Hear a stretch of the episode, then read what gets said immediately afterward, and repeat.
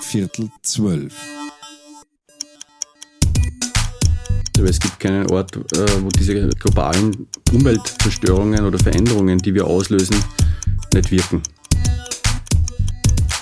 Natürlich kann ich mit einem Ziegel ein Haus bauen, äh, sondern es braucht viele. Aus meiner Sicht ist es völlig inkompatibel, heute noch Autobahnen neu zu bauen.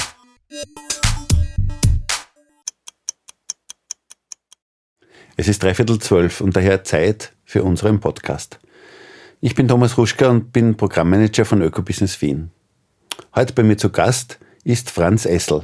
Er ist Biologe und Biodiversitätsforscher an der Universität Wien und darüber hinaus Wissenschaftler des Jahres 2022. Wir sprechen heute über Artenvielfalt in Österreich und warum diese wichtig ist. Ja, willkommen im Studio, Franz. Danke, dass du hergefunden hast zu uns. Danke für die Einladung. Ja, freut mich. Ähm, ich darf dich am Anfang kurz vorstellen und wenn du das Gefühl hast, irgendwas ist falsch, geht in eine andere Richtung, dann unterbrich mich einfach oder ergänz nachher. Also du hast Ökologie und Biologie studiert und bist das auch mit Leidenschaft. Du bist Professor an der Uni Wien und bist, und da unterbreche ich meine Vorstellung gleich, 2022 zum Wissenschaftler des Jahres gewählt worden. Wie wird man das? Überraschend auf jeden Fall. ähm, Im Endeffekt, ich glaube, diese Auszeichnung gibt es jedes Jahr mhm. aus dem kompletten Spektrum österreichischer Forscher und Forscherinnen. Und die Wahl wird getroffen von den Wissenschaftsjournalisten in Österreich. Ja. Die sind in einem Club organisiert und ähm, gegen Ende des Jahres gibt es dann ein internes Wahlprozedere, das ich im Detail jetzt gar nicht genau kenne, aber aus diesem Wahlprozedere kommt dann ein, eine Person ähm, als Preisträger heraus. Und das letzte Jahr war es eben ich und diese Person wird dann telefonisch kontaktiert und ist wahrscheinlich, so wie ich, in jedem Jahr wahrscheinlich sehr überrascht oder auch sehr erfreut natürlich. Ja, cool. Was magst du noch? Du leitest eine Arbeitsgruppe, wo es um Bioinvasion geht. Werden wir nachher noch darüber reden, glaube ich, was, was das ist. Ähm, bist Mitglied im Leitungsteam des österreichischen Biodiversitätsrats. Mhm. Und privat jetzt, du kommst aus Oberösterreich von einem Bauernhof. Du bist verheiratet, hast zwei Kinder, zwei Katzen, vier Händel. Mhm. Finde ich lustig, die Händel. Das heißt, du wohnst in einem Haus mit Garten? Oder? Ja, ja, wir ja. wohnen schon recht zentral in Wien, aber es ist das Haus der Familie von meiner ja, Frau. Und da gibt es tatsächlich einen Innenhofgarten, ähm, der für die zentrale Lage auch ungewöhnlich ist. Ja. Und wir haben seit zwei, drei Jahren drei bis vier Händel. Ja. Und glücklicherweise auch äh, ja, verständnisvolle, tolerante, also Nachbarn. Mhm so dass es äh, auch mit der Nachbarschaft kompatibel ist. Die sind nicht immer ganz leise, in der Früh vor allem, allem wenn die Fenster im Sommer offen sind. Ähm, ja, und das muss sagen, es macht Spaß. Ja, das heißt, der, der Hahn wird aber nicht dazu kommen aus Nein. Nachbarschaftsgründen. Das wäre auch froh. Das wäre auch unmöglich. ja, also das genau. ist mir klar. Ja. ja, kommen wir nochmal zum Wissenschaft zurück. Du warst da international unterwegs, haben wir herausgefunden. Du hast in Neuseeland gelehrt und warst auch in Südafrika, was auch wieder um diese Alien Species gegangen ist. Mhm. Aber da muss ich vielleicht schon ergänzen, das ja, war jetzt keine, keine ähm, das waren drei Monate Aufenthalte. Also ja, es waren Forschungsaufenthalte an den Universitäten dort, mit denen ich schon vorher zusammengearbeitet habe, mit den, ähm, mit den Personen, die diese Institute dort geleitet mhm. haben. Mhm. Und das war auch für mich, äh, jetzt beruflich gesprochen, schon sehr wichtig, mhm. ja, weil das äh, zumindest eine begrenzte Zeit auch andere Perspektiven eröffnet hat. Mhm. Aber es war auch eher wie ein, ein längerer Forschungsaufenthalt. Drei Monate ist nur ein Zeitraum, wo man noch nicht wirklich mit Sack und Pack übersiedeln muss, mhm. sondern sich halt ausklingt und einmal eine Zeit lang woanders lebt. Mhm. Ich finde das jetzt, was du gesagt hast, mit den anderen Perspektiven interessant, weil das wollen wir ein bisschen mit diesem Podcast auch erreichen, verschiedene Perspektiven auf das Thema Nachhaltigkeit zu werfen mit unseren Gästen. Ähm, kannst du für dich sagen, warum, warum sind für dich diese anderen Perspektiven aus anderen Ländern, Kulturkreisen interessant? Ähm, tja, das ist eine große Frage, aber ich glaube, ich würde es für mich so beantworten. Ähm, das betrifft die Forschung, aber auch sonst das Leben. Es ist schon sehr spannend und natürlich auch nicht immer ganz einfach, sich aus den eigenen, ja, letztlich ist dann ja der Komfortbereich, wenn man etwas schon ganz gut kennt, von der Arbeit, aber auch von den Lebensumständen und sich auf was Neues einzulassen. Das braucht ja schon oft, ja, Veränderungen brauchen immer Aktivierungsenergie. Mhm. Ähm, und es ist natürlich auch ein gewisses, also diese Forschungsaufenthalte waren jetzt kein Risiko oder kein Wagnis, aber das grundsätzlich zu machen ist ja manchmal auch ein gewisses Wagnis oder Risiko, dass man vorher nie genau weiß, ob das auch vielleicht aufgeht. Aber rückblickend kann ich zumindest für mich schon sagen, dass es in den meisten Fällen, auch wenn man vorher nicht ganz sicher war, ob es besser ist, eine Veränderung zu machen oder vielleicht auch eher weiterzumachen, was ich schon vorher gemacht habe, dass es ganz wichtig war, dass ich das immer wieder gemacht habe. Mhm. Mhm. Andererseits muss ich aber sagen, ich mache ja seit immerhin 30, bald 30 Jahren nicht genau dasselbe, aber ich bin zumindest dem Thema, äh, meinem Forschungsthema und Arbeitsthema äh, treu geblieben, auch wenn sich die Richtung etwas verändert hat in diesen 30 Jahren. Also ich habe schon, es ist auch viel Kontinuität letztlich in dem, was ich gemacht habe, vorhanden. Mhm. mhm. Jetzt, wenn man vielleicht an, diesen, an den Ursprung geht und, und jetzt, äh, hat man, oder ich bilden was jetzt einen romantischen Zusammenhang. Du bist Biologe und Ökologe und Umweltforscher im weitesten Sinne und bist auf einem Bauernhof aufgewachsen. Hat dieser romantische Zusammenhang, ist, der, ist das ein reales Ding oder ist das nur ein Konstrukt in meinem Kopf, dass quasi der Bauernhof dich in die Umweltforschung gebracht hat? Ich habe mich schon ähm, als Kind eigentlich angefangen oder ja, für Natur zu interessieren. Also, ich meine, hat, wir haben auch, so wie ich aufgewachsen bin, war das auch so, dass wir tatsächlich viel Freizeit draußen verbracht haben. Weil es damals auch noch nicht so üblich war, dass sich die Eltern, zumindest am Land, so intensiv um die Kinder kümmern. Und weil in der kleinen Ortschaft, wo ich aufgewachsen bin, auch einige Kinder waren, die ungefähr gleich alt waren. Und insofern hat das schon einen Grundstein auf jeden Fall gelegt für das, dass ähm, ja, dass ich, einen, glaube ich, schon einen recht engen Naturbezug gehabt habe, damals schon. Oder auch bis heute, glaube ich, noch habe. Ähm, aber es ist nur ein Grundstein. Der zweite ist sicher einfach ein vorhandenes persönliches Interesse. Aber wie bei allen, ja, vielleicht Neigungen, die man hat, man kann die halt fördern oder es gibt Rahmenbedingungen, die fördern die eher und es gibt andere, die fördern die vielleicht weniger oder hemmen. Das war grundsätzlich schon förderlich. Aber es war nicht der einzige Punkt. Mhm. Mhm. Jetzt bist du Biodiversitätsforscher. Kannst du mir, unseren Hörerinnen, erklären, was das jetzt genau ist? Womit beschäftigst du dich? Ja, der Begriff ist ein bisschen sperrig, weil das Wort Biodiversität ähm, ja eigentlich auch ein eher technisches Wort ist. Anschaulicher ist es wohl eher, ich glaube, da kann man sich vielleicht auch da mehr darunter vorstellen, wenn man sagt, ja, ich bin jemand, der sich also früher hat man vielleicht auch Ökologen, oder man kann auch Ökologe sagen, jedenfalls jemand, der sich für die Natur und ihre Zusammenhänge ja, von Wissenschaft, also als Wissenschaftler interessiert. Also das ist immer noch ein breites Thema, aber es ist nicht nur ein kleiner Ausschnitt das, äh, aus dem ist, was man als Wissenschaftler auch als Biologe machen kann. Und innerhalb der, der Biologie, innerhalb äh, der Ökologie interessiert mich halt ganz stark der Zusammenhang, wie wir Menschen äh, unsere Umwelt verändern. Ja, das ist ja unübersehbares äh, und ein globales Phänomen oder ein Problem letztlich auch.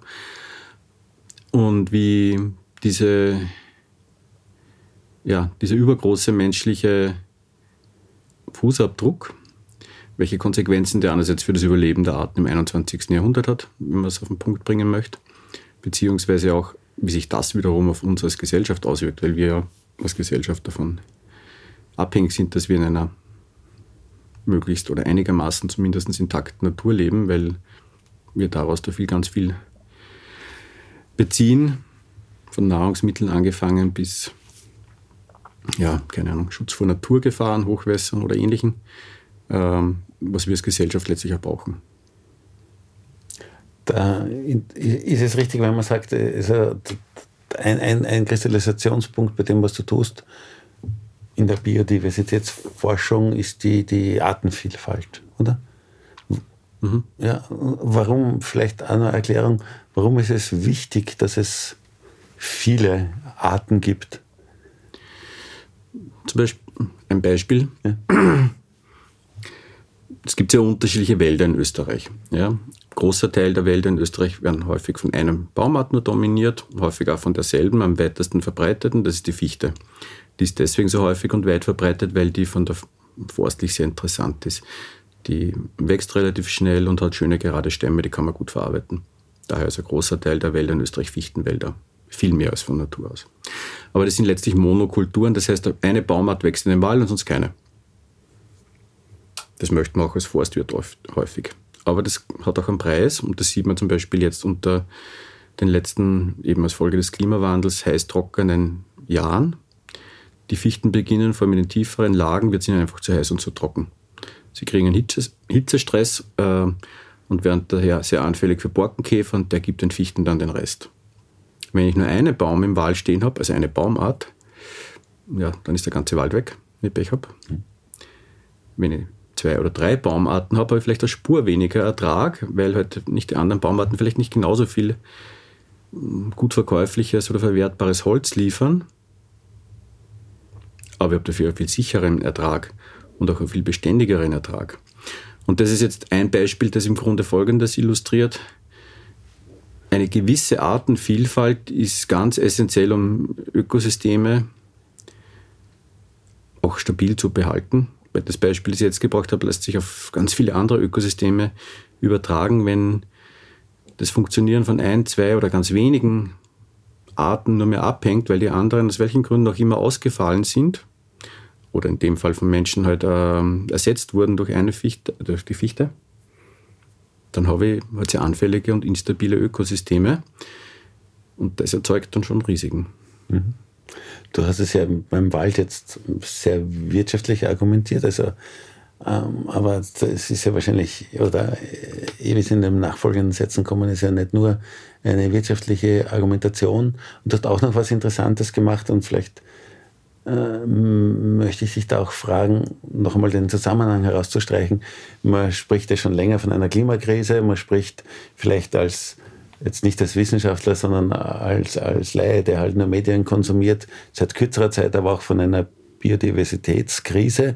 Und du hast jetzt in dem Waldbeispiel ja das eng verschränkt. Du hast ja quasi die, die eine Krise als Ursache für die andere dargestellt. Wie, wie, wie sehr verschränkt ist das und wie dramatisch oder wenn man jetzt schon ein Wettrennen konstruieren will, wie, wie steht das Verhältnis Klimakrise, Diversitätskrise?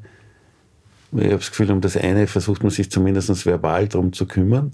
Das andere hat noch nicht die volle Aufmerksamkeit. Ist das richtig?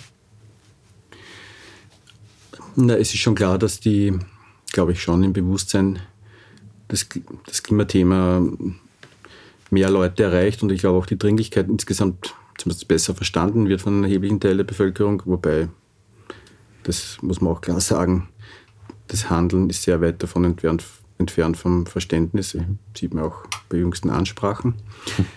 ähm, daher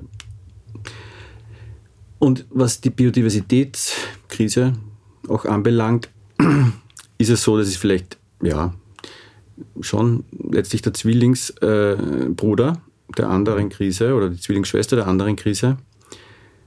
Ähm, sie steht aber ein bisschen im Schatten, aber es hat sich dennoch deutlich verändert. Also ich kann schon selber auch klar sagen, auch noch vor sieben, acht Jahren oder eigentlich bis zum Aufkommen von Fridays for Future war das ein Thema, das viel weniger in der Personen in der Bevölkerung erreicht hat und auch ein grundsätzliches Verständnis für die Bedeutung von Artenvielfalt äh, oder von einer intakten Natur vorhanden war. Und man kann eh beides auch nur zusammen ähm, letztlich auch denken und vor allem auch ähm, politisch lösen oder durch, durch Tun lösen. Ja. Weil Klima und Artenver Klimakrise und Artenverlust ganz streng Hand in Hand gehen. Vielleicht nur mit ein oder zwei Zahlen, um das einfach mhm. klar zu zeigen. Das eine ist, etwa ein Viertel der globalen Treibhausgasemissionen, die wir Menschen verursacht haben, sind nicht durch die Verbrennung von fossiler Energie entstanden, also aus keinem Schornstein oder kein Auspuff rauskommen, sondern aus der Zerstörung von Natur. Mhm. Zum Beispiel, wenn Waldflächen gerodet werden, etwa tropische Regenwälder, aber auch in anderen Regionen der Erde, wird de facto Kohlenstoff freigesetzt. Weil Bäume sind nichts anderes als Kohlenstoff mit Wasser. Ja? Ähm, oder wenn Feuchtgebiete, Moore entwässert und zerstört werden, ist es ein ganz ähnlicher Prozess, weil auch der Boden in einem Moor, Torf, ist auch nichts als nasser, feuchter Kohlenstoff. Sobald er entwässert wird, geht er in die Luft, weil er abgebaut wird. Und das ist ein Viertel. Das heißt, es ist ganz klar, man kann nicht die Natur weiter zerstören und dadurch weiterhin in großen Ausmaß Kohlenstoff freisetzen oder Treibhausgase generell, äh, wenn man den Klimawandel bremsen möchte. Umgekehrt ist es auch so, dass der Klimawandel, das Beispiel, das ich vorher gebracht habe, zeigt doch schon, das ist nicht nur Vorhersage, sondern das ist auch schon Realität. Wenn ich Waldbesitzer bin in, im Müllviertel, im Waldviertel oder irgendwo im Alpenvorland, dann weiß ich eigentlich heute schon, meine Fichten, den Wald nicht draußen stehen habe und der hat ja eigentlich, das ist ja etwas, da denkt man an 70 bis 80 Jahren vom Pflanzen bis zum Ernten, also bis zum, ja, bis zum Hieb von diesen Bäumen das ist höchst unsicher, ob die Bäume, die heute dort stehen und vielleicht erst 30, 40 Jahre alt sind, so groß werden, dass sie tatsächlich äh, auch beerntet werden können oder nicht vorher absterben. Und das wissen doch mittlerweile ganz viele. Und wenn ich Bauer bin, irgendwo im Wiener Becken beispielsweise oder generell irgendwo in Ostösterreich, dann weiß ich auch, die Grundwasserspiegel sind teilweise in den letzten wenigen Jahren um Meter schon gefallen. Das, was man dann so spektakulär im Seewinkel oder im Neusiedlerseegebiet auch sieht, bei diesen flachen Gewässern. Das ist einfach nicht nur dort, sondern das ist generell rundherum. Und es beginnen auch kleinere Bäche auszutrocknen, die früher nie trocken gefallen sind. Und das schafft viele Probleme. Ich kenne Gemeinden in Niederösterreich, die eigentlich seit Monaten das Wasser für die Gemeinde ähm, per Tankwagen kriegen. Das hat es früher nicht gegeben. Mhm. Ja, beides gehört zusammen und man muss auch beides daher auch mhm. durch Maßnahmen lösen, die beides ja, bedienen. Mhm. Jetzt ähm, sind das ja beides, die Klimakrise vielleicht noch mehr, sage ich jetzt einmal laienhaft, aber beides ja globale Krisen mit globalen Ursachen ähm, und wahrscheinlich einen beschränkten, direkten Handlungswirkmechanismus, der, der regional ist. Ähm, was, kann, was kann jetzt ganz konkret Österreich äh, dazu beitragen, um jetzt bei der Arten, bei der Diversitätskrise zu bleiben, da entgegenzuwirken und vielleicht ein, ein kleines Bausteinchen zu liefern, dass das, was du zum Schluss jetzt geschildert hast, nicht so dramatisch, nicht so rasch, langsamer vielleicht nicht kommt? Ja, beide haben eine weltweite Dimension. Das macht es natürlich einerseits so beängstigend, weil es gibt keinen Ort, äh, wo diese äh, globalen Umweltzerstörungen oder Veränderungen, die wir auslösen, nicht wirken. Ja? Und natürlich sind auch die Verursacher nicht äh, einfach eine Summe ganz vieler Akteure. Es leben acht Milliarden Menschen auf der Erde. Nicht alle haben gleich viel Anteil, muss man auch klar sagen. Ja? Also da ist natürlich völlig offensichtlich, dass Bevölkerungen wie Österreich oder in Wien äh, mit einem viel höheren äh, Energieverbrauch, äh, Ressourcenverbrauch als ja, Länder des Südens eine viel höhere Verantwortung haben und auch viel einen höheren Beitrag auch mehr leisten müssen. Das ist auch klar, weil die auch viel mehr Möglichkeiten haben. Aber letztlich ist es global.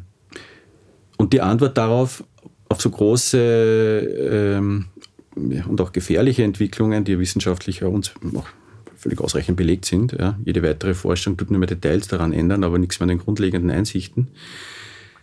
Aber ist ganz klar, das ist ähnlich wie wenn ich ein Haus baue. Natürlich kann ich mit einem Ziegel ein Haus bauen, äh, sondern es braucht viele. Und ganz ähnlich ist es da. Es braucht viele Maßnahmen, die halt, äh, auch in Österreich gesetzt werden müssen, so wie in jedem anderen Land auch noch Möglichkeiten und Verantwortung hat. Unterschiedlich. Aber grundsätzlich ist es klar, natürlich kann Österreich allein kein globales Problem lösen, aber das gilt für jedes Land der Erde. Auch China als derzeit größter CO2-Emittent kann das CO, äh, die Klimakrise nicht allein lösen. Das muss natürlich einen größeren Beitrag leisten als ein kleines Land.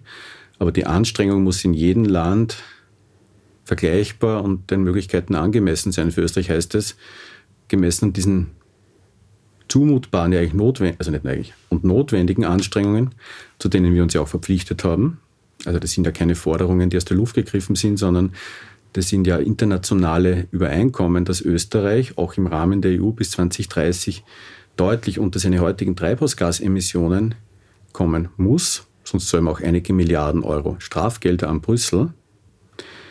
Ähm, ja, und diesen Beitrag, der, der ist einfach derzeit politisch, also den sieht man nicht. Es ist völlig klar, dass wir unsere Hausaufgaben in keiner Weise oder nur in völlig unzureichenden Umfang machen. Natürlich gibt es einzelne gute Schritte, auch einzelne gute und richtige Entwicklungen, aber es ist halt auch eine Frage der Geschwindigkeit.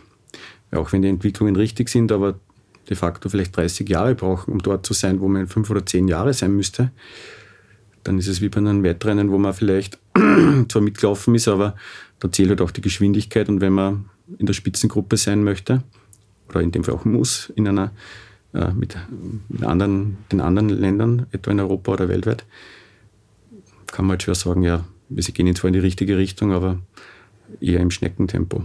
Mhm. Wie, wie, wie siehst du da die Rolle der, der Wissenschaft dabei? Also wie, wie alarmistisch, wie aktivistisch angesichts der Situation, die du, die du schilderst, darf, muss Wissenschaft dabei sein? Oder die Art und Weise, wie man über wissenschaftliche Erkenntnisse oder Gewissheiten kommuniziert? Ja, ist auch pff, gar nicht so leicht zu beantworten, weil diese Fragen stellen sich natürlich auch viele, die sich da engagieren, als Wissenschaftler oder auch nicht als Wissenschaftler, aber Leute, die das Thema verstehen und seine Brisanz verstehen. Und man muss ja auch ein bisschen feststellen, dass natürlich ganz viele unterschiedliche Art parallel, also Zugänge auch parallel, auch seit Jahren in vielen, in vielen Fällen ähm, gelebt werden. Wie kommuniziert man es? Die Dringlichkeit aber auch klarzulegen, ja, und natürlich ist Veränderung auch schwierig, aber, aber auch möglich und letztlich auch notwendig. Ähm, wie kann man das aber eben nicht nur zu einem Thema, das mit, nur mit Angst besetzt vielleicht ist und dann vielleicht bei manchen Leuten dann auch eher die Verdrängung auslöst, äh, ansprechen, sondern wie kann man auch darstellen, dass das auch eine auch bessere Zukunft sein kann oder sein würde, als wenn man ja, die Augen verschließt vor davor. Das Problem, das bei allen diesen Zugängen trotzdem, wenn man sich anschaut, überbleibt, ist, dass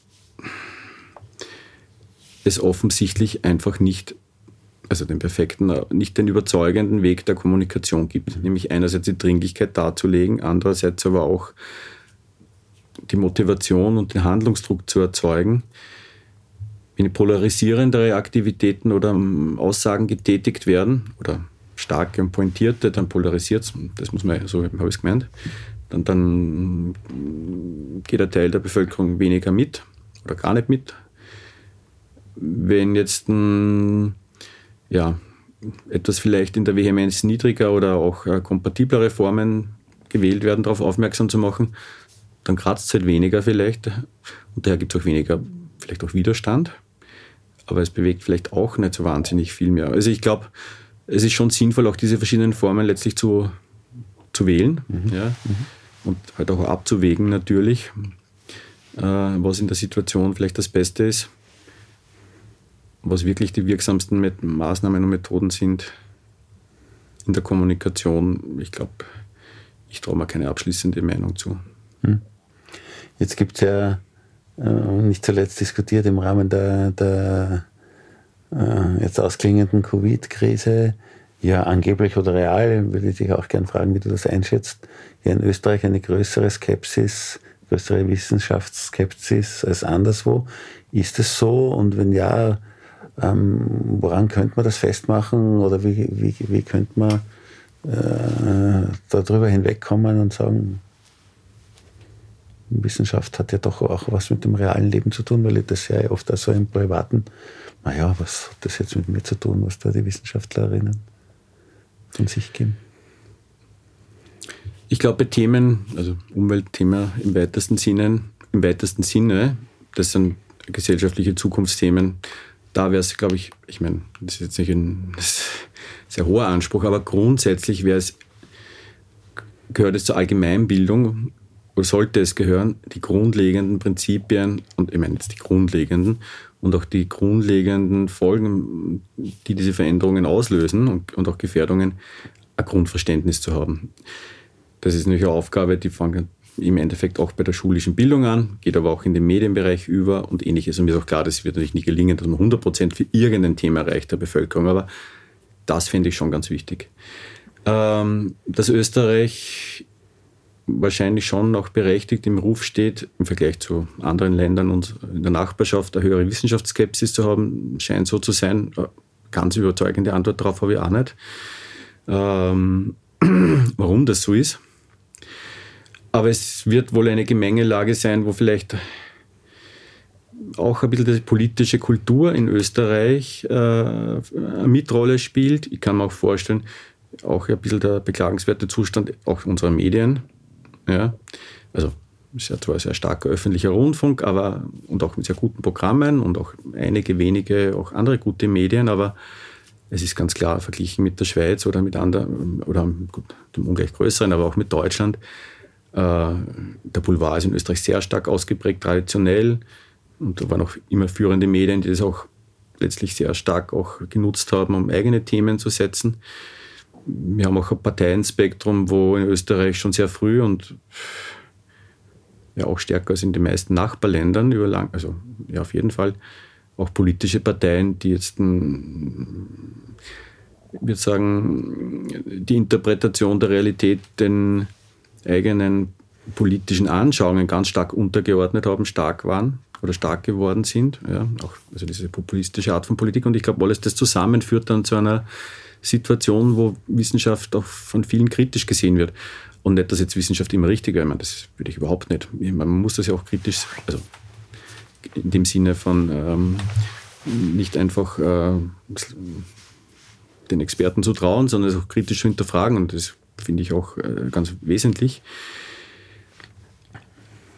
Aber das ist ja eher eine wirkliche Ablehnung von wissenschaftlichen Fakten, wenn man von Wissenschaftsskepsis spricht. Nicht, dass man jetzt äh, den Meinungen auf den Grund geht oder den, den wissenschaftlichen Ansichten, die vielleicht äh, transportiert werden, sondern es ist ja eher eine grundlegende Ablehnung geworden von wissenschaftlichen Fakten. Ich meine, was man, glaube ich, schon machen kann, und Corona oder Covid war halt auch noch gesellschaftlich wahnsinnig, oder auch wahnsinnig stark Eingriff in die Gesellschaft das hat sicher zu einer gewissen Polarisierung generell geführt in der Bevölkerung. Ähm, ich glaube, eine Rolle, die schon wichtig ist von Wissenschaftlern und Wissenschaftlerinnen da in dem Zusammenhang, ist, dass man einfach auch ja, die Kommunikation sucht. Verständlich. Und das ist sicher ein Beitrag, wenn man Themen so vermitteln kann, dass sie dann auch verständlich sind und auch zu einem gewissen Ausmaß interessieren oder was erklären, dann glaube ich, trägt das schon zum ja, kleinen Abbau von Wissenschaftsfeindlichkeit, sage ich jetzt mal, der Skepsis bei. Mhm. Es liegt da ja wahrscheinlich einige, eine Generation fast dazwischen, würde ich vielleicht sagen. Aber ich habe eben Biologie studiert und, und bin Pflanzenphysiologe von der Ausbildung her. Und es gab schon damals, also jetzt aus Sicht, aus interner Sicht, also es gab damals nicht schon, es gab damals äh, oft so Kritik an, an Wissenschaftlern und Wissenschaftlerinnen, die quasi populär kommuniziert haben. Mhm. In der wissenschaftlichen Community selber, das Sachen darf man doch nicht so vereinfachen. Das ist dann nicht mehr wissenschaftlich, das ist nicht mehr korrekt. Ähm, jetzt kann ich natürlich nicht fragen, was sich das verbessert, aber, aber gibt es dieses, gibt's das heutzutage auch noch? Ich suche so, gibt es auch Gründe in, innerhalb der Community der Wissenschaftlerinnen, mhm. ähm, die, die quasi ein bisschen dagegen sprechen, Sachen so zu kommunizieren, dass man es auch verständlich ist und durchaus dann zu wagen, halt nicht ganz die wissenschaftliche Schärfe einzuhalten. Ähm, wenn ich Forscher bin und in Fachzeitschriften veröffentlicht, für, für meine Wissenschaftsgruppe sozusagen, die für das Thema sich auch interessiert und natürlich da herrschen recht sehr andere Spielregeln, was ich wie sage, also dort schreibe ich es ja eher dann, aber wie kommuniziere ja. oder auch auf einer Tagung, auf einem Kongress äh, meine, meine Ergebnisse vorstelle, das muss ich abwägend, zurückhaltend auf die Einschränkungen hinweisend und so weiter. Ja. Das heißt, das ist eine ganz andere Art von Kommunikation, als wenn ich auch ein ganz anderes Zielpublikum anspreche. und die Dinge natürlich viel pointierter sagen muss, weil es geht gar nicht anders. Ich meine, das ist, aber das, das muss man halt auch verstehen, dass das so ist. Das muss man persönlich auch wollen und bis zu einem gewissen Ausmaß auch können, wobei das ist auch ganz viel Übung natürlich. Nämlich sozusagen vielleicht innerhalb von einer Stunde, ja, wenn ich gerade einen Fachartikel schreibe, aus der einen Logik in eine andere Logik hineinzugehen, wenn, wenn beispielsweise ein Journalist kontaktiert oder wenn ich mich wie jetzt mit dir unterhalte. ähm, und eigentlich nicht das Fachpublikum ansprechen möchte, primär. Und das wird sicher nicht von allen, auch sicher nicht von allen Wissenschaftlern verstanden. Weil wenn ich in dieses, diesen Schritt nie gegangen bin, was auch okay ist, es ist ja persönliche Entscheidung, dann ist es klar, dass man, und das vielleicht auch gar nicht möchte, weil ich habe vielleicht Wissenschaft auch gewählt und habe daher auch gewisse Interessen, vielleicht ist das gar nicht meines, das ist auch für mich völlig nachvollziehbar. Aber dann ist es auch schwer verständlich und daraus kommen natürlich solche, können solche Aussagen kommen oder auch so Interpretationen, weil wenn das aus wissenschaftlicher, strenger Perspektive mir anschaue, dann ist das klar, das ist jetzt nicht die Art und Weise, wie ich wissenschaftlich kommunizieren würde. Nur würde es sonst niemand verstehen. Meine Wahrnehmung, zumindest in dem Umfeld, in dem ich tätig bin, ist, dass sich in den letzten auch zehn Jahren vielleicht oder vor allem auch in den letzten wenigen Jahren sich schon viele Wissenschaftler klar dazu positioniert haben, nicht nur Wissenschaft zu betreiben, sondern als Umweltwissenschaftler, wenn man letztlich auch schon sehr weiß im Endeffekt, in welche Richtung unsere Gesellschaft geht, dann fällt es auch für viele eigentlich auch schwer zu sagen, ja, ich mache jetzt mal Wissenschaft. Die Konsequenzen überlasse ich dann der Entscheidung der, Polit der, der Politiker oder der Gesellschaft. Aber ich äußere mich nicht oder nur sehr zurückhaltend dazu. Und das, daher ist es meine Einschätzung schon so, dass es eigentlich eher einen Konsens gibt, jedenfalls von einer Mehrheit von Wissenschaftlern, die sagen, ja, es ist schon noch ein Teil ihrer Arbeit und auch ihrer Motivation, auch ihr Selbstverständnis, die Dinge zu benennen. Und klar, wenn ich Dinge klar benenne, wir ja nicht immer alle Stimmen auf meiner Seite haben. Mhm. Das muss man halt auch, mhm. das ist klar, das ist so. Mhm. Jetzt hast du ja ein paar Mal quasi eine ganz bedeutende Zielgruppe genannt, nämlich Politiker und Politikerinnen, weil die natürlich ordnungspolitische Rahmen setzen und dadurch natürlich wesentlich die Richtung der Entwicklung einer Gesellschaft, eines Staates, wie auch immer, äh, beeinflussen. Ähm, und da gibt es ja seit einigen Jahren, seit einigen Jahrzehnten die diversen Räte, die da eingesetzt werden. Wissenschaftsräte allgemeiner Natur, Wirtschaftsweisen in Deutschland, Klimarat in Wien. es gibt auch einen Biodiversitätsrat für wen ist der da? Was, was ist die Funktion? Wen berät der? Wer sitzt da drinnen?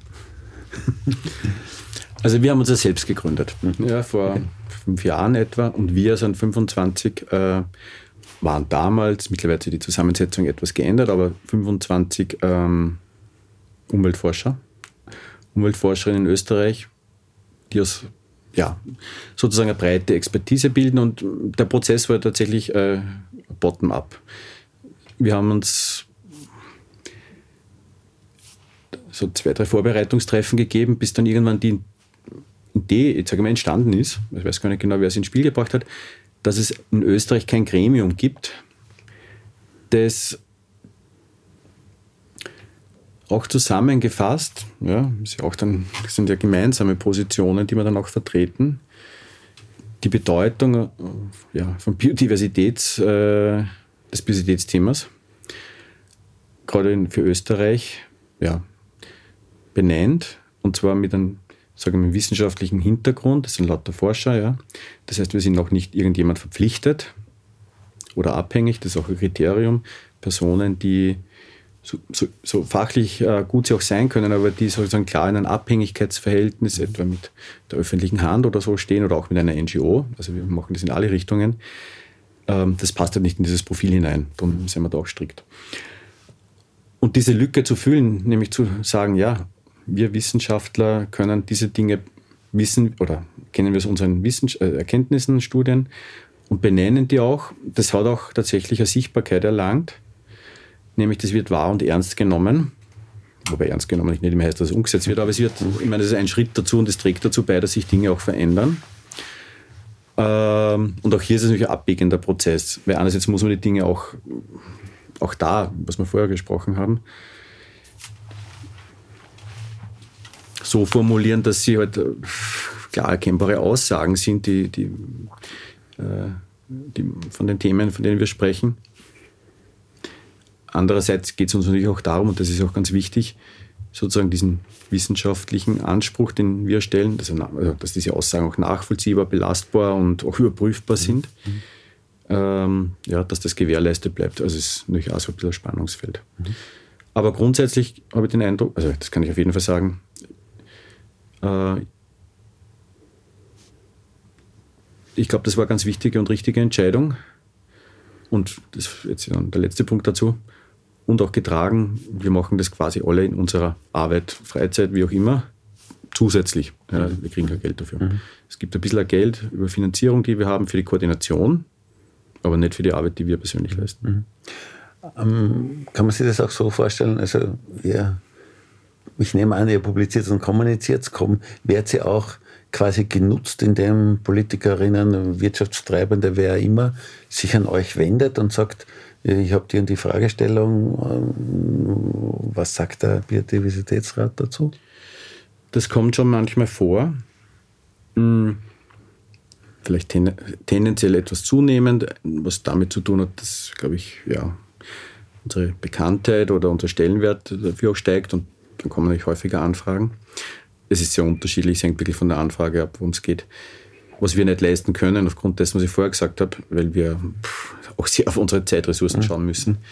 Das wird sozusagen als ähm, Serviceberatungsorgan fungieren. Mhm. Das wird uns, geht nicht. Mhm. Was wir schon machen können, ist entweder äh, fachlich kompetente Institutionen oder Personen zu verweisen. In manchen Fällen, wenn die Anfragen so eher aus dem politischen Spektrum kommen,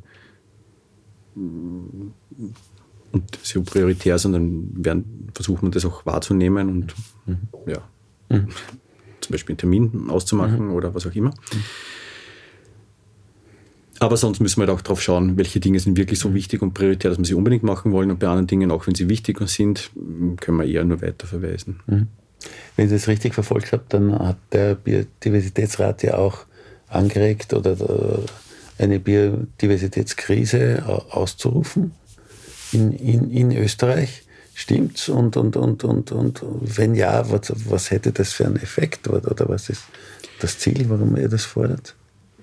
Der Nationalrat hat, ich glaube es war 2019, jedenfalls noch knapp vor der Pandemie, ähm, die Biodiversitätskrise haben auch andere Länder gemacht, sozusagen ähm,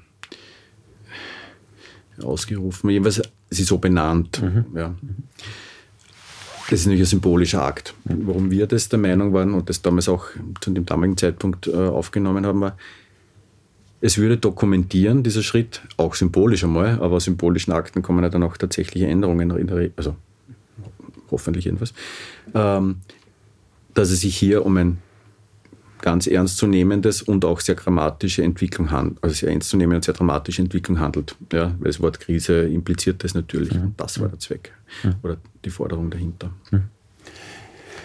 Ganz am Anfang haben wir mit dem, was du tust, auch von, von Bioinvasoren geredet. Jetzt denke ich mal, wird es wahrscheinlich ein bisschen komplizierter, aber bis jetzt haben wir so in den Raum gestellt, dass eine Vielfalt von Arten äh, in einem Lebensraum stabilisierend ist und, und, und wichtig, auch für die Erhaltung des Lebensraums. Und jetzt gibt es aber, wenn man jetzt an, an, an Alien Species oder Invasoren, klingt eh schon dramatisch, jetzt gibt es offenbar Arten, die aus welchen Gründen dort nicht äh, gewünscht sind. Kannst du vielleicht einmal das auch noch in, in eine Beziehung setzen? Was kann das sein? Warum kommen die zu uns und warum sind, sind die dann unerwünscht? Hm. Also Neobiota, das wäre ein neutraler Begriff. Ähm, das sind all die Arten, die wir Menschen über die Erde verbringen oder verbracht haben. Vor allem in den letzten, Großteil erst in den letzten Jahrzehnten. Ähm, der Mensch hat neben vielen anderen Umweltveränderungen äh, auch die Erde klein gemacht für andere Arten. Das, was früher getrennt war, ja, wenn eine Art oder wenn Arten in Australien vorgekommen sind, meinetwegen Beuteltiere, dann sind die über Dutzende Millionen Jahre auf Australien geblieben, sie sind von dort nie weggekommen. Heute gibt es äh, Beuteltiere, kleine Waller, bis zum Beispiel in Südengland. Jetzt ist ein Beispiel. Mhm, mhm. In Australien gibt es de facto aber vor allem viel mehr von Europa oder von Nordamerika eingeschleppte Säugetierarten. Das heißt, diese isolierten Kontinente oder Inseln sind heute einfach nicht mehr isoliert. Ja, sie liegen zwar weiterhin im Meer, aber das ist nicht mehr das Problem, weil es gibt Schiffe und Flugzeuge und daher kommt man von A nach B sehr leicht. Gewollt oder manchmal oder oft auch ungewollt als blinder Passagier beim Gütertransport zum Beispiel. Und das hat tatsächlich eine echt große Dimension angenommen. Also für Österreich wissen wir zum Beispiel, dass wir vor 20 Jahren haben wir 1000, über 1000 solche eingeschleppte Pflanzenarten gehabt. Viele davon selten, unauffällig, völlig unproblematisch, aber halt manche, die auch sehr häufig sind und dann eben massive Auswirkungen haben können. Kannst du Beispiele nennen? Zum Beispiel die Robinie mhm. ja, oder die Akazie, das kennen viele Wiener, Akaziebaum, ähm, der in der Stadt auch kein Problem ist, ja, sondern ein sehr widerstandsfähiger Stadtbaum. Bei Imkern auch beliebt ist, weil, äh, weil die viel Nektar haben, wenn sie im Mai jetzt dann blühen. Und der Akazienhonig ist, ist Honig von der Robine.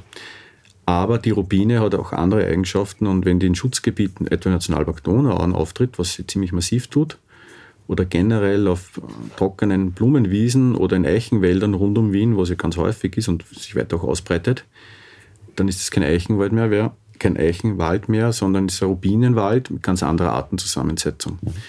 Weil die Rubinie sehr konkurrenzkräftig ist, äh, mit stickstofffixierenden Bakterien in Symbiose lebt. Das heißt, das ist wie wenn man Volldünger jedes Jahr drauf hat und im Unterwuchs wachsen halt dann nicht mehr typische Waldarten, sondern Brennnessel und Holunder, also die totalen Nährstoffzeiger. Und man kriegt die Robinie de facto nicht mehr weg. Weil wenn ich den Stamm umschneide von einer Robinie, was bei den meisten Bäumen heißt, der Baum ist weg, bedeutet bei der Robinie, nächstes Jahr habe ich zehnmal mehr kleinere Robinen, weil die aus den Wurzeln ganz viele äh, Ausläufer machen kann. Und wenn ich den Baum umschneide, dann treibt sie einfach massiv aus. Ja, also es gibt solche Beispiele bei uns. Aber es ist auch ganz wichtig dazu zu sagen, was ich vorhin auch gemeint habe, es gibt ganz viele Arten, die bei uns eingeschleppt worden sind oder auch freigelassen.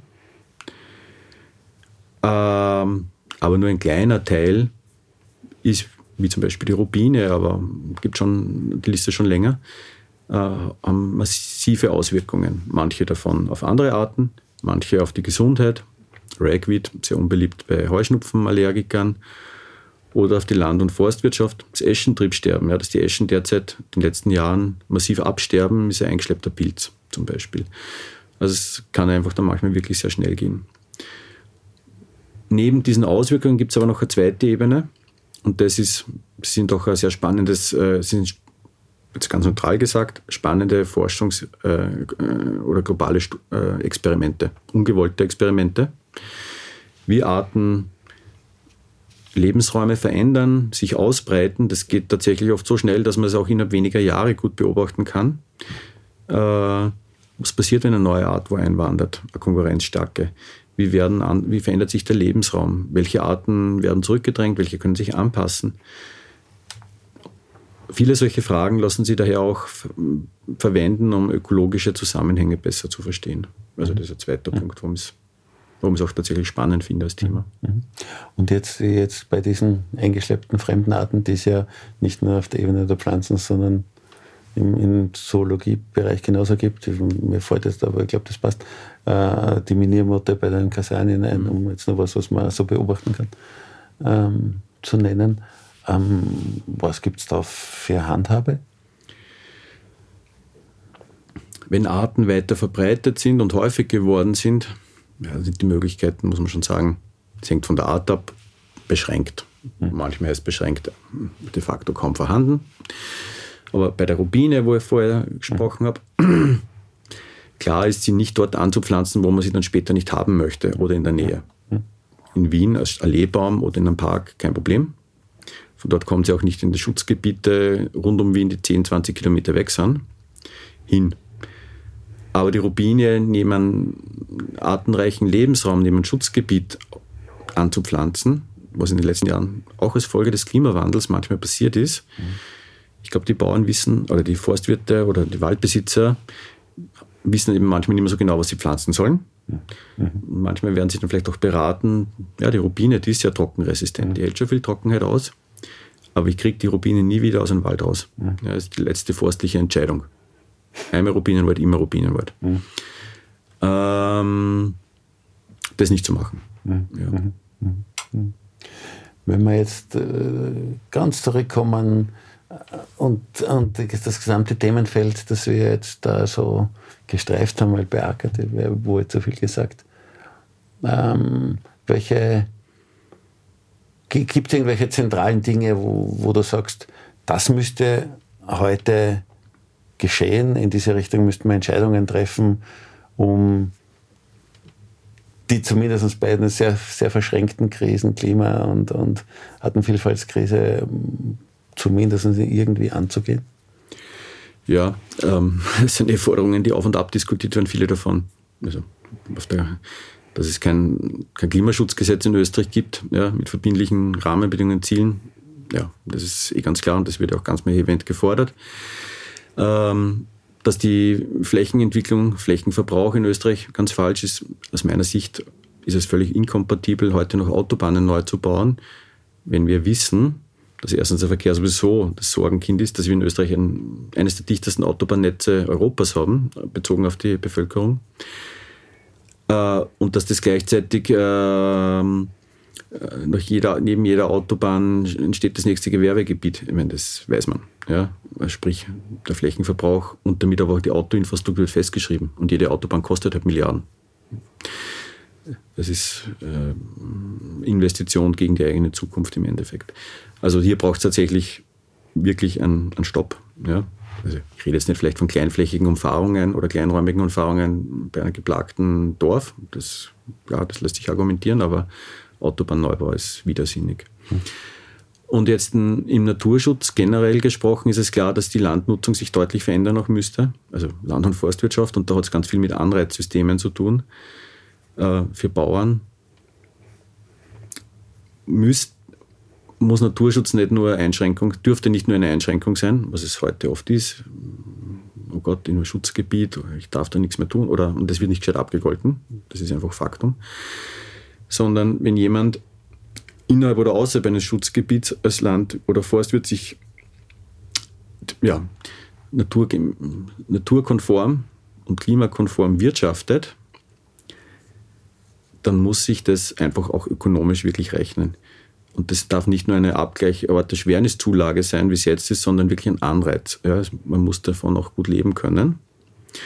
Und nicht nur von der Intensivlandwirtschaft. Ja.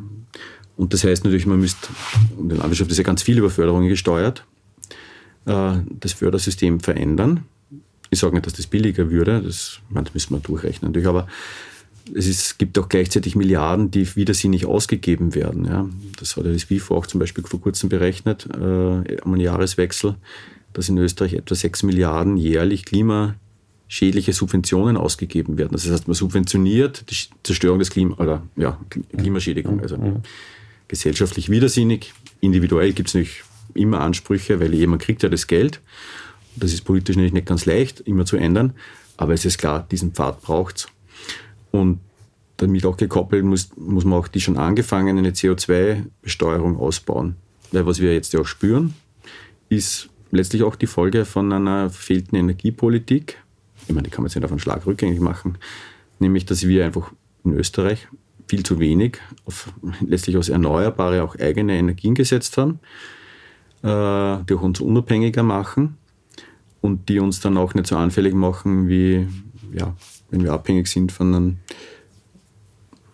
ja, energiepolitisch von Staat wie Russland, ja, äh, der ja wie vieles andere derzeit nur als Waffe sieht. Hm.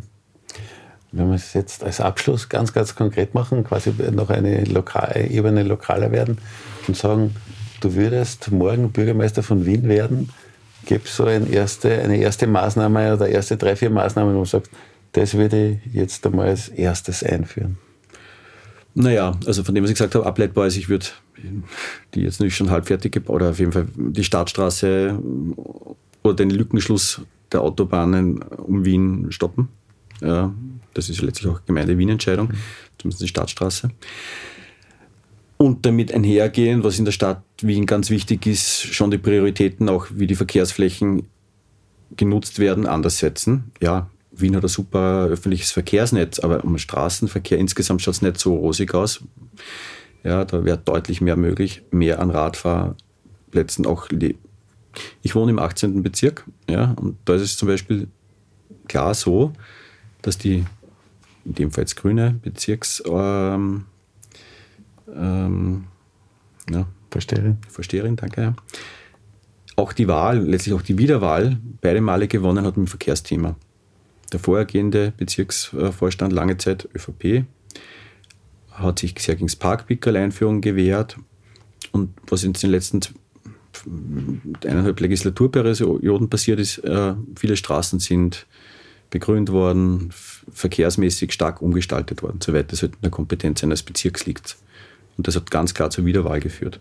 Das geht vielleicht nicht in jedem Bezirk gleich auf, aber ich glaube, wenn man das nachvollziehbar und auch gegen Widerstände natürlich manchmal macht und, ähm, und man aber auch sieht dann die positiven Effekte, weil die Straßen halt dann nicht mehr ein, nur mehr als Parkplatzflächen für Autos dienen, die 23 Stunden am Tag dort stehen, dann wird das auch von den Wählern honoriert.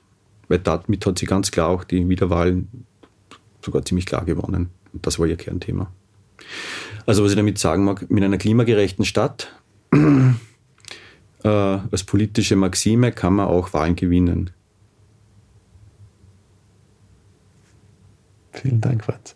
Ja, Danke gerne. fürs Gespräch. War spannend.